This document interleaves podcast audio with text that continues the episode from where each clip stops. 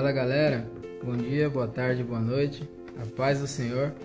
Estamos agora começando o nosso terceiro episódio do podcast Irmãos à Mesa e como nosso terceiro convidado temos aqui hoje o pastor César.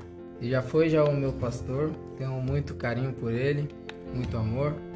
E hoje nós estamos aqui para poder ter esse bate-papo e que vai ser muito edificante em nome de Jesus e que vai abençoar a vida de vocês. E para poder começar essa conversa, eu gostaria de estar pedindo para ele se apresentar, né, e falar um pouco da sua vida.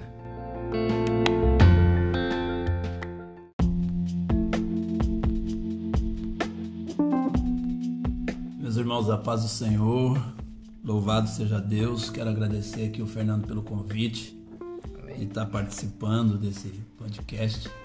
Estou bastante honrado pelo convite.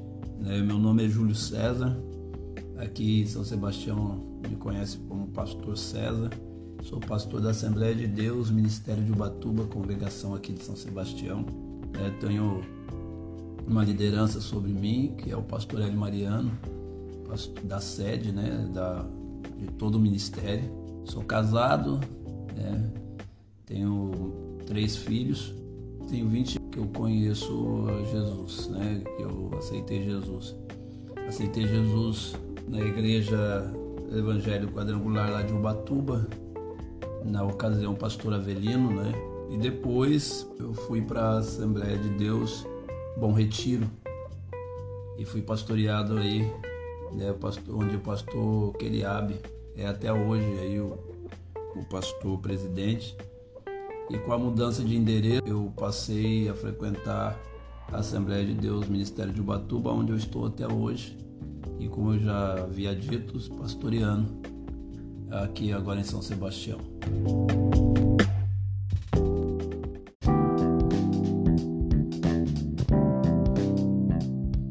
E aproveitar que o senhor falou da sua conversão, né? Como é que aconteceu? Como é que foi o cenário?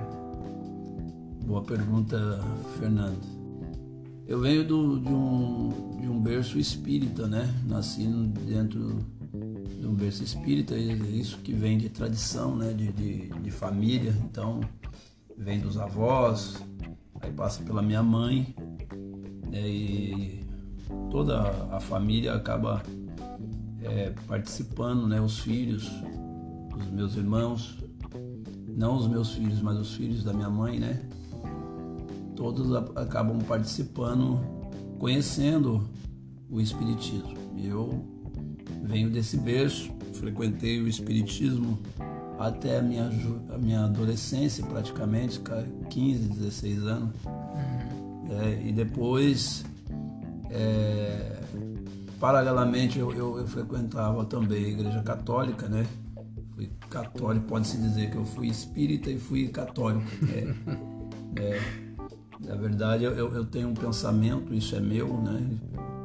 Espero que todos entendam, que grande parte dos que são espíritas são católicos. Nem, não, nem todos os católicos são espíritas, né? mas grande parte dos, dos espíritas acabam frequentando a igreja católica. E aí, quando eu tive, passei alguns processos na minha juventude com relacionamentos, muito cedo eu conheci a, a, a bebida, né, a jogatina, então eu me envolvi de cabeça mesmo no, no, no alcoolismo.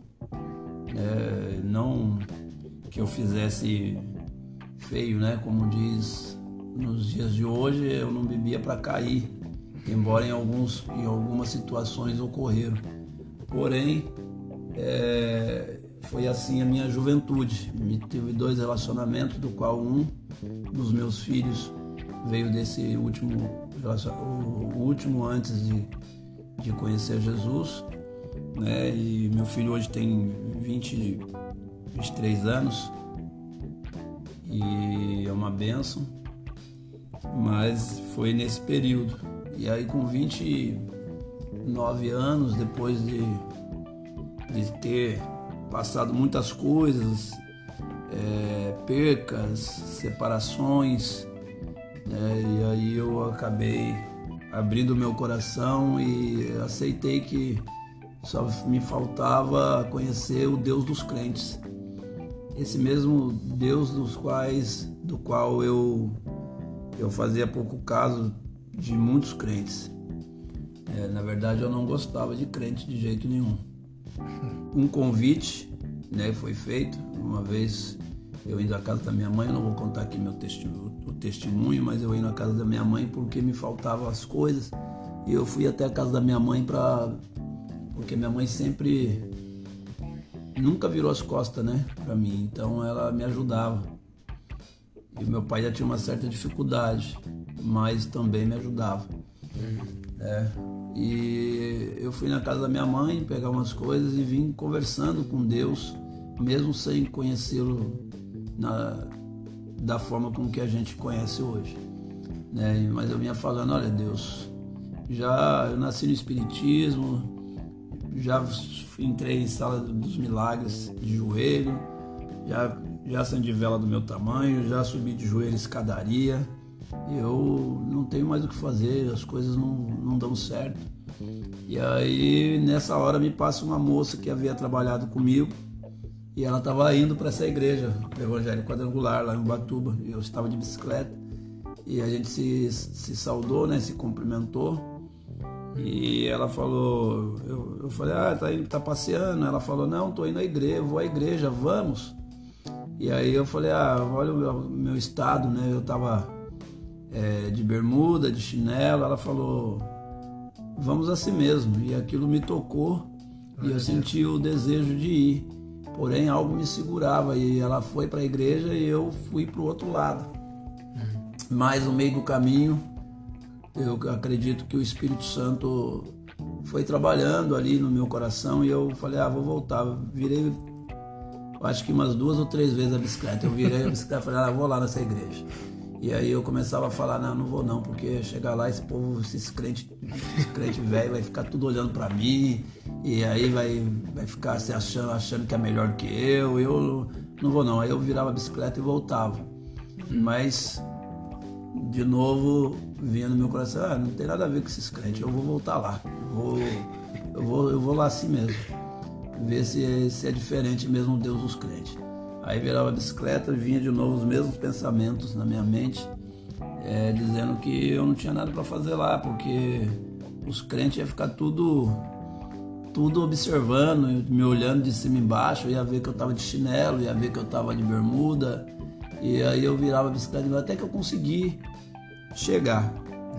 E nesse dia eu eu entrei bem na defensiva, olhando para todo mundo para ver se iam olhar para mim. Eu já entrei com, com um pensamento que se alguém olhasse para mim eu ia brigar. Mas isso não aconteceu e nos poucos eu fui ouvindo e, e eu gostei de. Aí no segundo momento que eu estava na igreja, numa, numa outra oportunidade que eu fui, já que né, e aí o, o pastor fez o apelo, o culto é, uma redundância até né, a gente falar que o culto foi todo pra gente, mas que é mesmo. Mas eu, o pastor falou tudo que a gente, que o Deus usou a vida do pastor, né, para falar sobre a minha vida e eu eu entreguei minha vida para Jesus. Foi ali nesse na segunda vez que eu estava dentro da igreja, Deus, é, o Espírito Santo me convenceu do juízo aí e do pecado e eu entreguei minha vida de coração. Até porque eu penso que nós podemos honrar a Deus com os nossos lábios, mas o nosso coração está longe dele, como diz o profeta Isaías. Porém, naquele dia eu era um desejo da minha alma. Minha alma estava sedenta. Eu queria mudança, eu queria eu queria alguma transformação na minha vida. E isso aconteceu, na verdade, iniciou ali naquele dia que eu aceitei Jesus. Espero que você que vai ouvir esse podcast também possa se identificar e talvez esteja faltando você ouvir isso para que você decida por querer também uma transformação na sua vida. Amém, glória a Deus. E depois dali o senhor já, já começou aí na igreja direto já, né? Ou ficou ainda um tempo ainda decidindo se ia para alguma igreja? não, não. Eu, eu, eu, dali do dia que eu aceitei Jesus, eu fui ainda mais dois dias daquela semana na igreja. Hum. E, e aí depois houve a separação.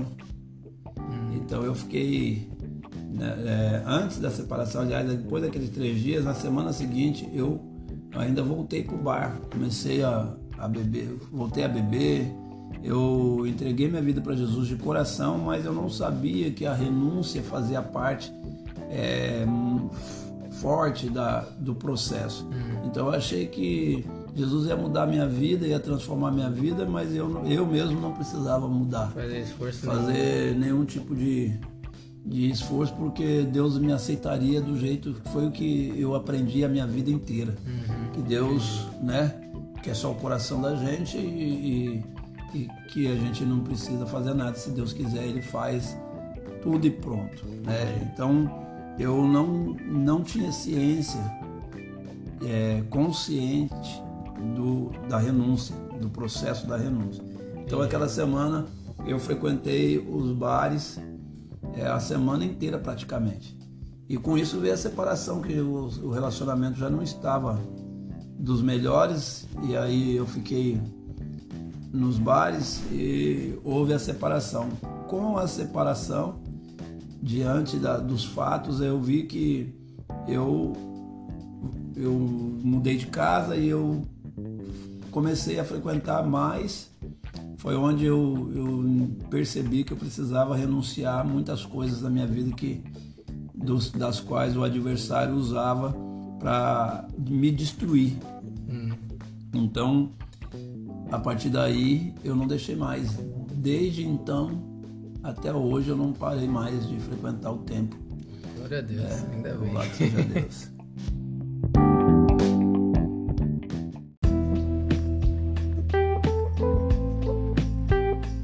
Como que foi o processo para o senhor se tornar pastor? É, foi na igreja, não foi na igreja mesmo que o senhor aceitou Jesus, foi em outra já, né? Foi no ministério de Ubatuba, né? Sim. É, quando eu aceitei Jesus na quadrangular, mas eu fiquei pouco tempo no Evangelho Quadrangular. Como eu disse no, inicialmente, eu passei pela, pela Bom Retiro, né? E depois eu vim para a Assembleia de Deus, Ministério de Ubatuba.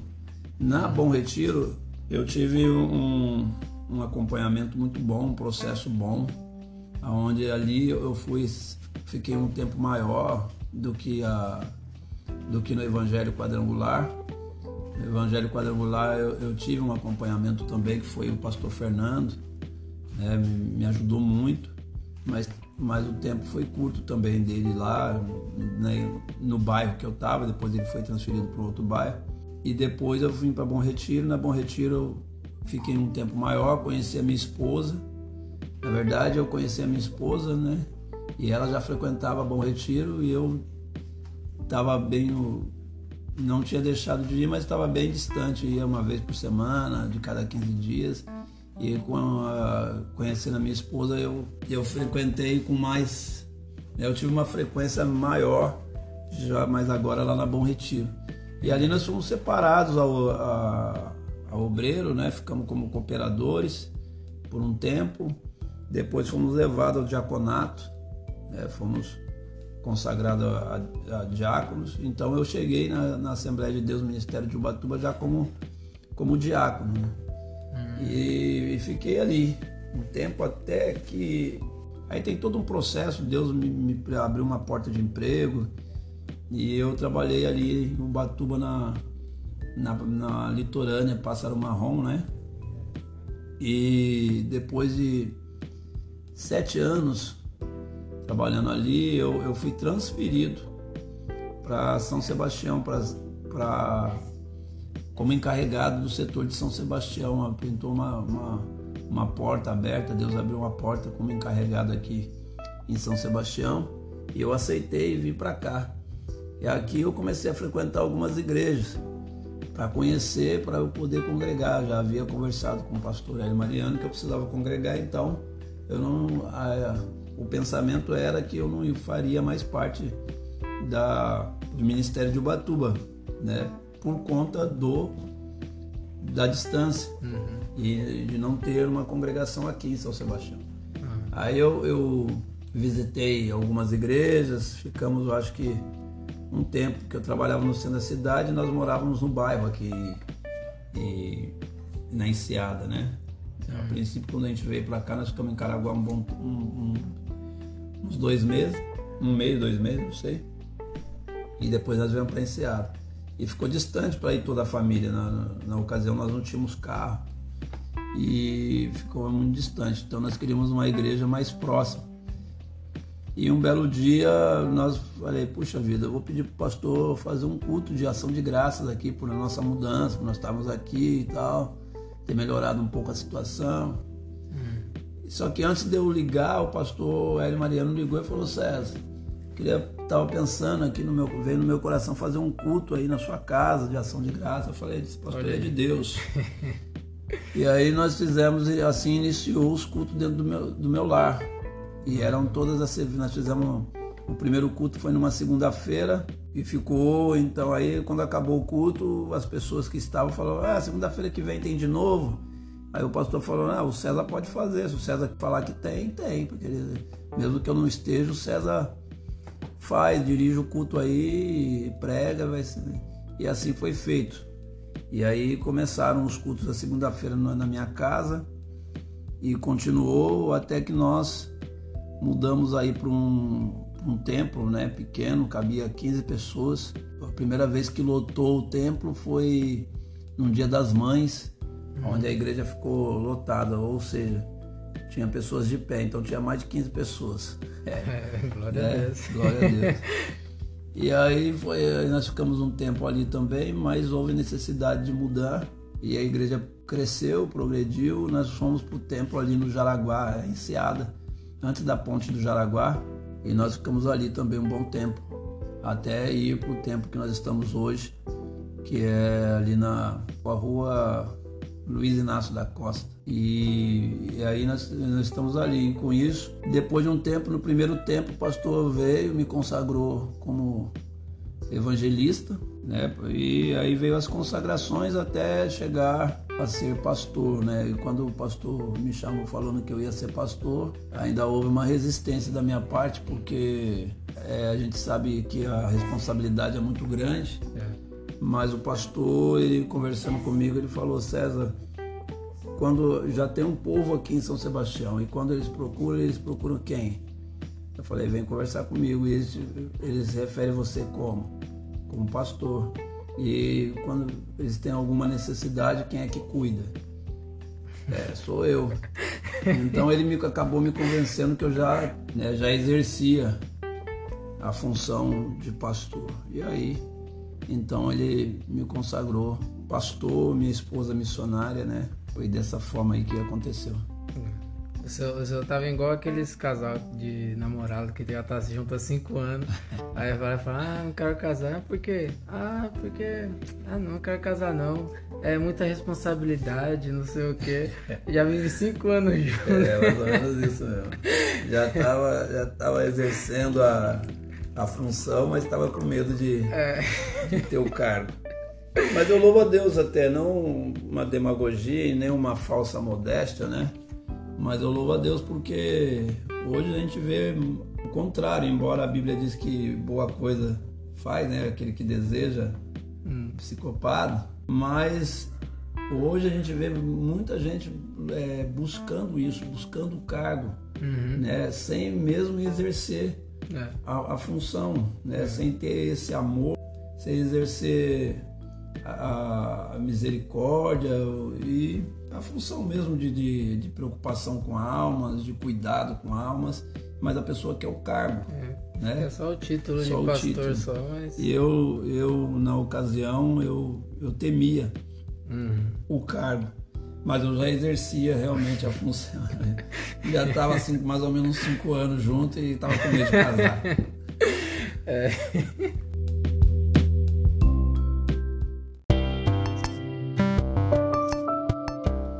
que, que o senhor acha sobre a união da igreja? O senhor acha que falta essa união? Como que o senhor pensa que pode ser resolvido? Qual é o seu pensamento a respeito?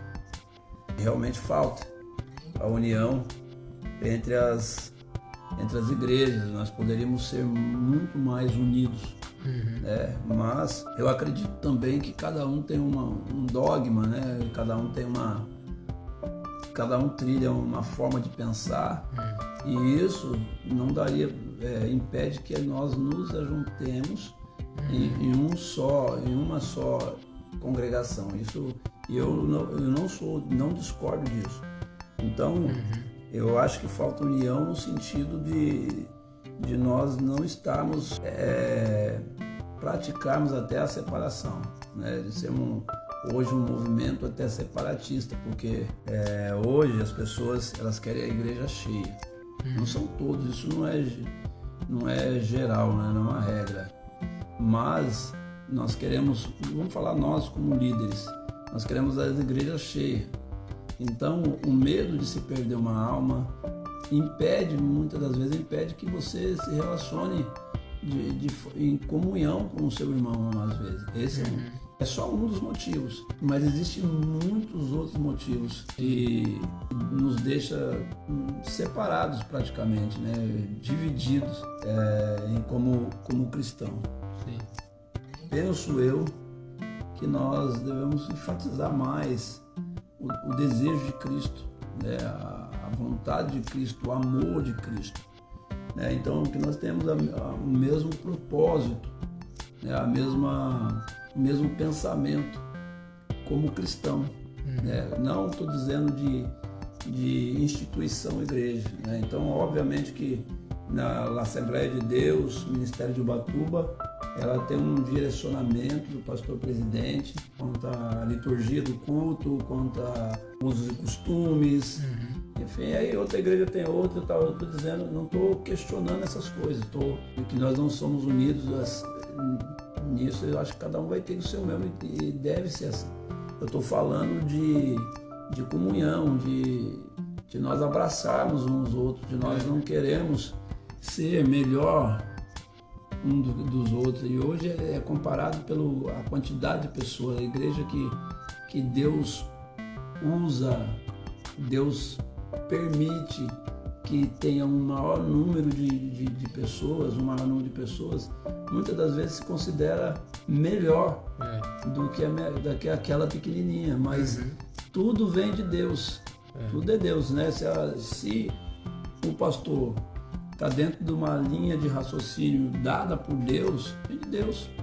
Né? Então nós devemos é, não nos considerar, considerarmos melhor, né? mas agradecermos a Deus pela, por, por Ele tá, ter permitido que seja dessa forma conosco e ter essa comunhão, né? ter essa comunhão de estar junto, de orar pela, pelas outras igrejas, pelos outros irmãos. Né? Se a gente não tiver amor, na verdade nós estamos perdendo tempo.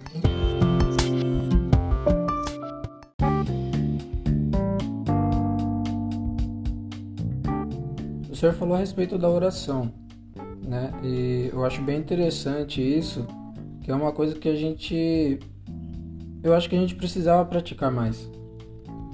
Acho que a gente precisava estar mais unidos em oração, sabe? Como a igreja antigamente a igreja, a Bíblia fala que a igreja orava pelos discípulos que estavam presos, né?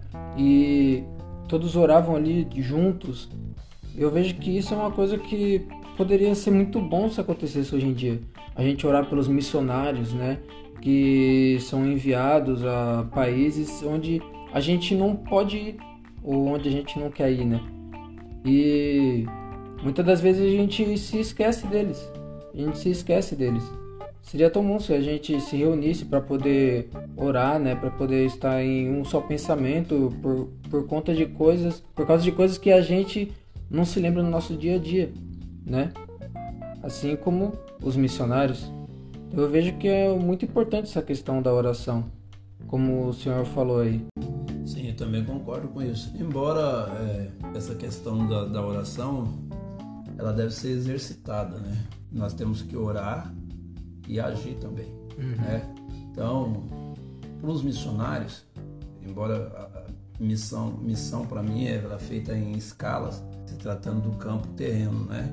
Mas é escalas. Tem missões, tem aqueles missionários que é de perto, e É. tem aqueles que são levados. Então tem algumas escalas aí. Vários tipos de missões. É, não deixa de ser missão, né? Às vezes eu vejo pessoas levantando, arrecadando dinheiro, é, abrindo campanhas de orações, e eu acho válido isso. Não é que eu. Mas às vezes a missão está perto, né? Às vezes a missão está ali, uma igreja que precisa é, né, de uma. levantar fundos ali para gente que está indo na.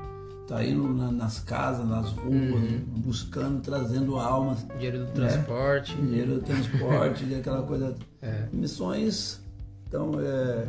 Mas a questão da oração por eles é muito importante, não só por eles. Você citou aí, eu me lembrei de Atos 12, Pedro, né, estava lá é, depois que mataram o Tiago. E aí Pedro ia ser apresentado também para ser escarnecido e ser morto lá diante do povo, né? O povo estava se agradando daquilo. E aí a Bíblia diz que a igreja fazia contínuas orações em favor de, de, de Pedro. Mas nós não estamos conseguindo orar nem uns pelos outros. É. Né? Aí lembrar dos missionários, então está bem longe.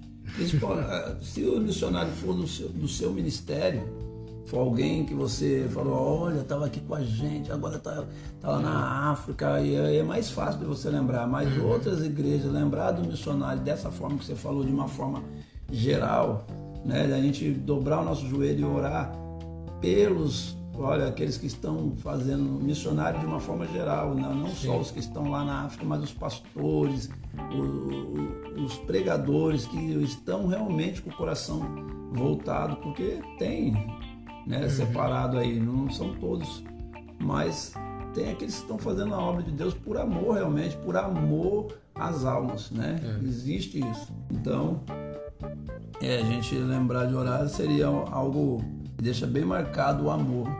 Eu acho que é um ato, sim, de amor, é um ato de, de, um- de união até, porque você vai ter prazer em, em convocar as pessoas, em reunir as pessoas para estar orando em favor disso.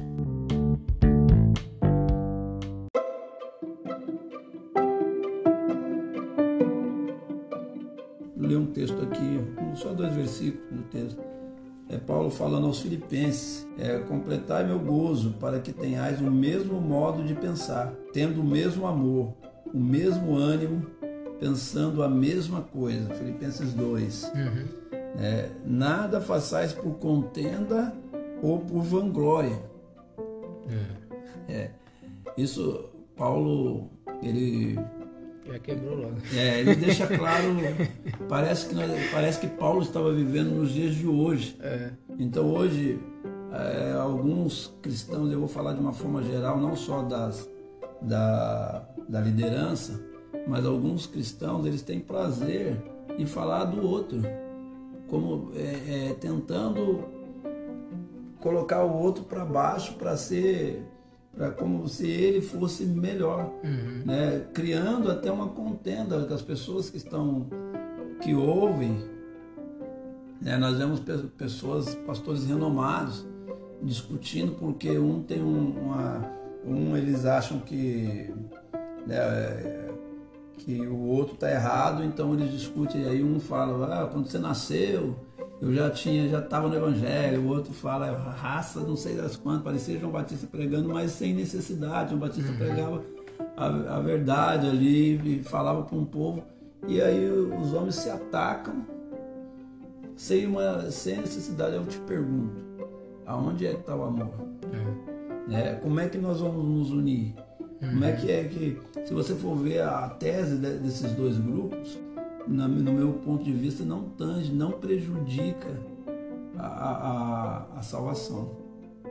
Não prejudica, não, não, não coloca em questão a sua salvação, o Je- Jesus Cristo, que é isso que ele fala. Né? Para nós buscarmos o Senhor, para nós estarmos. Aí Paulo diz aqui, ó. É, nada façais por contenda ou por vanglória, mas com humildade, cada um considere os outros superiores a si mesmo. Glória a Deus. Aleluia. Aleluia. E, e para nós a coisa mais difícil é essa. É. Porque nós, nós olhamos para nós. Nós queremos nós queremos ser melhor, nós queremos estar na, na no, né? E aí você vai falar assim, não, eu não, só se for você, pastor. De repente está ouvindo isso e vai falar, não, só se for você, fale por você.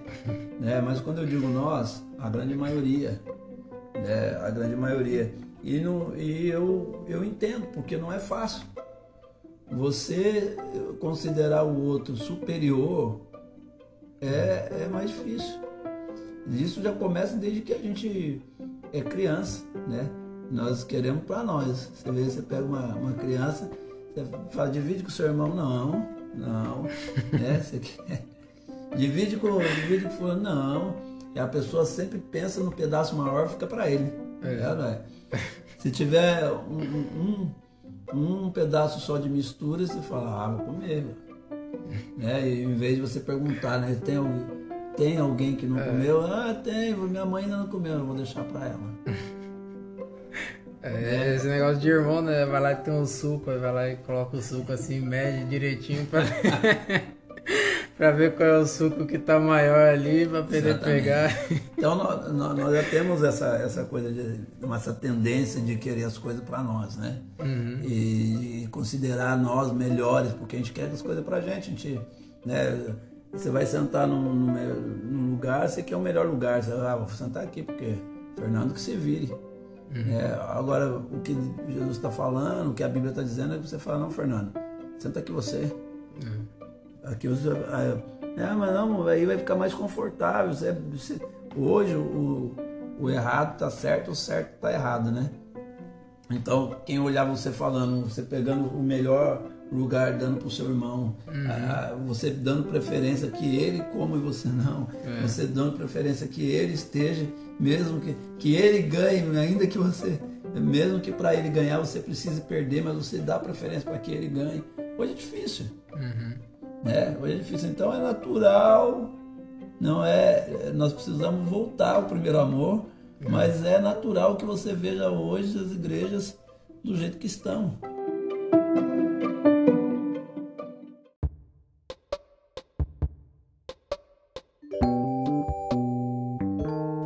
Coisa, eu, eu fico pensando assim. A, as inten, a intenção do coração do homem. Uhum. E nós, e, e assim, não é aqui julgando ninguém, pelo contrário, tá serve para nós, para nós, porque às vezes isso pode acontecer é, é, inconscientemente. Muito é consciente, mas a grande maioria é consciente, mas pode acontecer sem você perceber. Por exemplo, a intenção qual é a intenção? Eu tenho me perguntado, com que intenção estou fazendo isso? É. Né? Com, com que intenção eu estou indo lá que nem... Sempre há uma intenção. A nossa intenção, ela pode ser, ela pode, por causa do hino, sem que a gente perceba, a gente ter outras intenções. Então eu posso pregar com a intenção de que os irmãos saiam de lá dizendo, uau, querido, se eu pregar com essa intenção, Deus pode trabalhar? Pode mas depois ele vai tratar comigo, porque de alguma forma né, a minha intenção é outra. É. Né? Então, agora se eu pregar com a intenção de que, ao, pelo, nem que seja uma alma saia de lá refletindo, pensando e, e, mude algo na vida daquela pessoa, né, que transforme a vida, que o Evangelho é, um, é, ele é transformador. Ele transforma a vida, ele transforma a alma. Então, se se transformar, então nós estamos na intenção a nossa intenção, ainda que não seja feito no nosso tempo, mas a nossa intenção é correta. Uhum. E nós nos perdemos. Por exemplo, se você for para a Bíblia Sagrada, você vai ver o, o Simão fariseu convidando Jesus para ir na casa dele. A intenção dele não era adorar Jesus. Uhum. A intenção dele não era adorar, não era reconhecer Jesus como como Senhor, como, né, como Messias, uhum. e sim pegar Jesus em alguma coisa, conhecer Jesus para tentar provar que alguma coisa estava errada em Jesus. Uhum. É, já diferente da intenção da mulher, né, que veio, se derramou, que a intenção dela era adorar. Então, muitas das vezes, nós também fazemos as coisas como os fariseus. Né? A uhum. intenção dos fariseus, quando eles oravam na, na, nas praças públicas em voz alta não era clamar ou chamar a, a, a presença de Deus, não, era, era, era aparecer, era vanglória, era aparecer uhum. para os homens. Uhum. Né? Então, quando eles. É, a intenção deles em, em, ter os primeiros lugares e aquela coisa, era exatamente por isso, porque eles se sentiam melhores, maiores. Então, eles uhum. achavam que eles tinham que ter. É. Inclusive, eu, alguns dos discípulos de Jesus Jesus teve que ensinar eles, né? Para dizendo, ó, até a mãe dele olhava, ó, quando meus filhos chegarem lá na. é. Tem muito assim, Deus, nós queremos estar na, frente, na frente. Nós queremos estar lá na. Então é, é, é, do ser humano. Mas eu acho que é válido essa, esse esforço por nós continuarmos esse processo de união, né? de, de, de nos unir. Não estou dizendo é, querer fazer um único ministério, né? Uhum. Todo mundo é do mesmo, mas a, ah, os ministérios reconhecer que eles são um só povo, é. né? Um só povo. Isso é importante.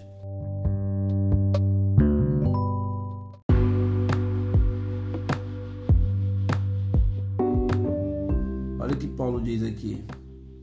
É, é versículo 4. Não olhe cada um somente para o que é seu, mas cada qual também para o que é dos outros. Tem, tende em vós aquele sentimento que houve também em Cristo Jesus. Olha que, que forte. Em Cristo Jesus, o qual, subsistindo em forma de Deus, não considerou ser igual a Deus, coisa que, que se devia aferrar, mas esvaziou-se a si mesmo, tomando a forma de servo, tornando-se semelhante aos homens, e achado na forma de homem, humilhou-se a si mesmo, tornando-se obediente até a morte e morte de cruz. Que coisa, né? Fantástico. Se nós queremos ser igual a Cristo, nós precisamos considerar que o outro é importante. Isso não é para você dar uma de coitadinho, né? Você, ah, pode ficar no meu lugar, você é melhor que eu. né? ah, pode, uh, pode beber, pode beber tudo, eu não quero, não, pode beber tudo, você é melhor. Né? Dá aquele ar de, de, de coitado, de, uhum. não é isso que a Bíblia está dizendo.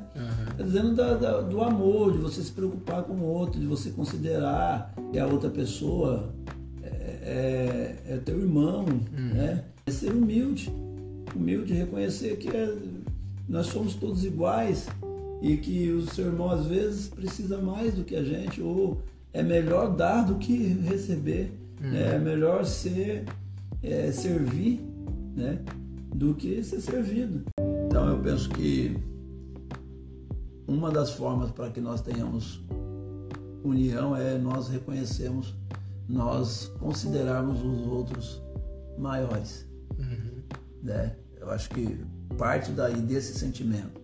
Então, é, é, você saber, ah, eu sou, você é um pastor, mas você tem que entender que o membro ali ele é mais importante, uhum.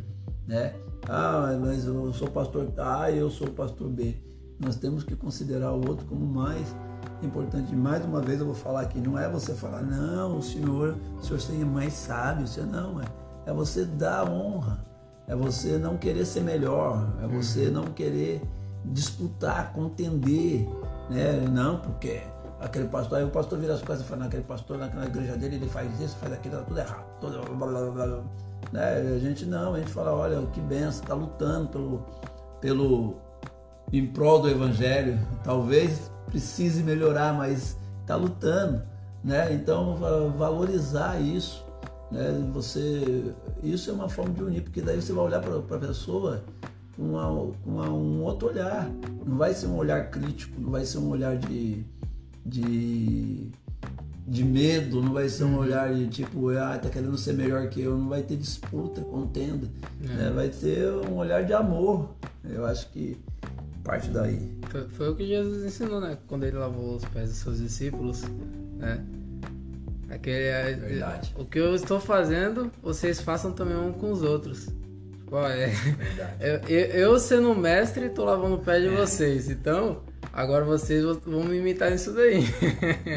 É vocês sendo mestre também, se vocês forem mestre, lavem também os pés dos seus dos seus seguidores também, é. das pessoas que admiram você, né? Sirvam eles. Você começa que, a ser, que essa coisa de amor, de servir, começa primeiro por vocês, para depois isso daí vá até eles também. Verdade. Se nós pensarmos assim, eu acho que as coisas vão melhorar.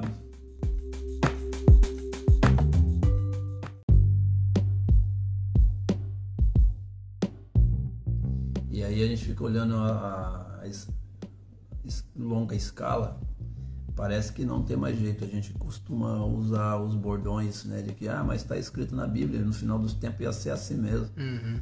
Verdade, mas não quer dizer que você tenha que conformar é. com essas coisas. Ainda uhum. que, que seja assim, mas não é, não vos conformeis com este mundo, né? Não conforme que seja assim. Nós precisamos lutar até o, até o final, uhum. né? Nós precisamos perseverar até o fim, é. né? Então perseverar em, em, tentar a comunhão e o amor, né? Perseverar. Nós temos que perseverar. Então nós temos que fazer alguma coisa, né? E que bom que iniciou aí esse por esse podcast falando desse assunto de comunhão, né? Porque para muitos é uma, uma coisa sem sentido, uhum. banal, uma luta em vão, né? mas para nós que foi o Espírito Santo que colocou no seu coração, e então eu acredito que existem muitas pessoas com a mesma visão e que queiram, acho que é um pontapé inicial para nós até dentro das igrejas fazer algo, uhum. né? O Espírito Santo dá estratégia, né? O Jesus dá estratégia para nós fazermos algo que venha nos unir cada vez mais sem medo, né? Sim. Sem medo, sem né? e confiar no Senhor.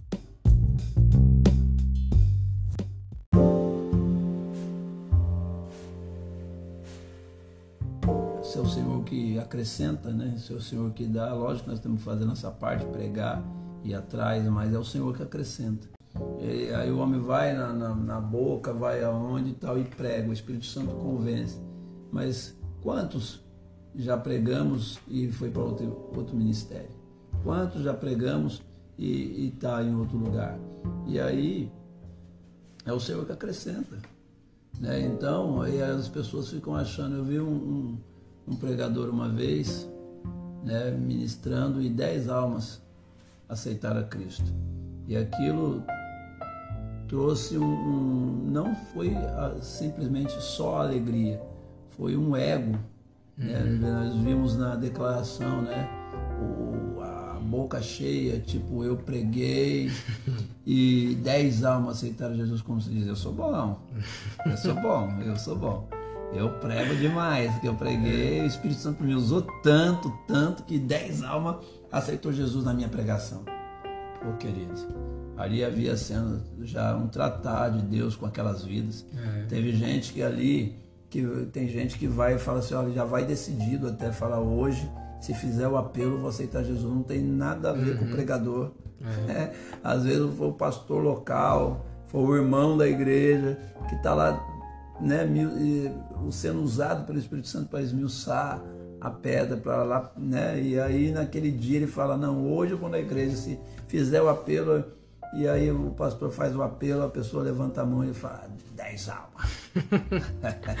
mais 10 almas para a conta. É, mais 10 almas. Acrescenta na minha conta aí mais 10 é, Então, é óbvio que é instrumento, é óbvio que Deus usou, é óbvio que a palavra revelada, né? Então, mas precisa se entender que sem Deus nada podemos fazer. Então, o número de, de de almas, de, de, vidas na igreja, não significa dizer que você é melhor do que o, quem, que o outro. Uhum. Né? O, número, a, a, o número de pessoas, o número baixo de pessoas não significa dizer que, o, que o seu trabalho está tudo errado. Né? O, que, o que a gente precisa entender é que o, o centro, né, quem tem que ser entronizado é Cristo. E se entronizarmos, se entronizarmos Cristo, nós vamos conseguir amar. E se nós amarmos, vamos ter comunhão. É.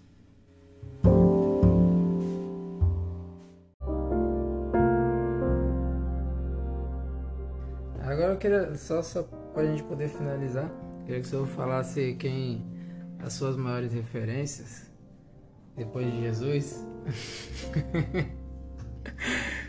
Acho que eu não tenho assim as minhas as minhas maiores referências. Poderia citar vários nomes aqui de, de, de homens né, que, que serviram a Deus e que servem a Deus, nomes renomados. Mas eu vou responder essa pergunta citando as pessoas que estão próximas de mim, né? Então eu tenho eu tenho como referência alguns líderes que fizeram parte da minha vida, alguns homens que fazem parte. Uhum. Né? Então, eu, eu fui muito bem assessorado no meu ponto de vista por homens que doaram o tempo de vida deles em prol da minha alma e aí a gente olhando o testemunho de vida deles, então é, é, nos ajudou. Uhum. Homens até que alguns deles hoje não, não se encontram na posição. Porém, no, na, no momento, eles foram muito usados por Deus e para que eu hoje pudesse entender esse amor de Jesus. E esses que estão do nosso lado, que tirou um tempo para estar na minha casa, que tirou um tempo para cuidar quando houve uma crise existencial, quando houve uma situação num casamento, né, no meu casamento, quando eu precisei de um conselho e essas pessoas estavam ali do meu lado. Então eu, eu tenho esse, esse tipo de amor como referência, esses tipos de homens como referência. Eu não estou uhum. dizendo que eles são perfeitos, os cristãos que falam, não, tem que ter uma referência de homem íntegro, mas nesse, nesse momento eles exerceram a integridade a bondade, o amor, já que nós estamos falando de comunhão, de amor, eu acho que isso é válido. Hoje eu tenho, né, eu tenho o pastor Fernando, como eu falei, o pastor Samuel, e, o, e o, até hoje o pastor Hélio Mariano, né, que eu tenho como uma referência para a minha vida de, como cristão. Tem falhas? Tem, mas se doa pelo, por amor ao Evangelho. Uhum. E, é, e quando eu digo por amor ao Evangelho, é vidas, almas.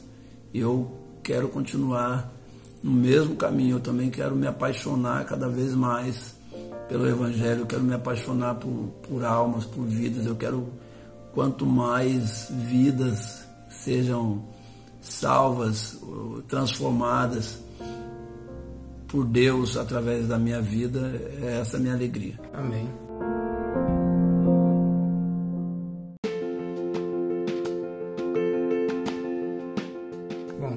Muito obrigado, pastor. Muito obrigado por esse tempo aí que o senhor se dispôs a estar aqui. Muito obrigado, que Deus te abençoe. E que, se Deus quiser, tenha outros aí, né? Amém. Outros podcasts aí pra gente poder fazer junto. E que Deus venha abençoar o senhor aí cada dia mais nessa Amém. caminhada. Amém, Fernandão. Eu que quero agradecer aqui. Agradecer o banquete aqui que a nossa irmã fez para nós aqui. Eu queria. É que o podcast é só áudio. Se fosse. É... Se desse para assistir o cheiro também. Se desse para. Se desse vocês verem o banquete que está aqui: bolo, pão, café, leite, suco. Então é, eu já estou marcando aqui com eles um outro podcast. É, então eu quero agradecer de coração, que Deus abençoe sua vida e que consigamos manter essa comunhão aí. Amém. Em nome de Jesus. Amém. É isso aí, galera. Espero que tenha abençoado a vida de vocês, assim como abençoou a minha. E que venham, venhamos continuar praticando a união, praticando o amor. Que venhamos crescer cada dia mais na união e se encontrar em Jesus. Amém? Que Deus abençoe todos vocês. E não se esqueçam, Somos filhos do mesmo Pai. Somos irmãos. Amém. A paz. Paz do Senhor.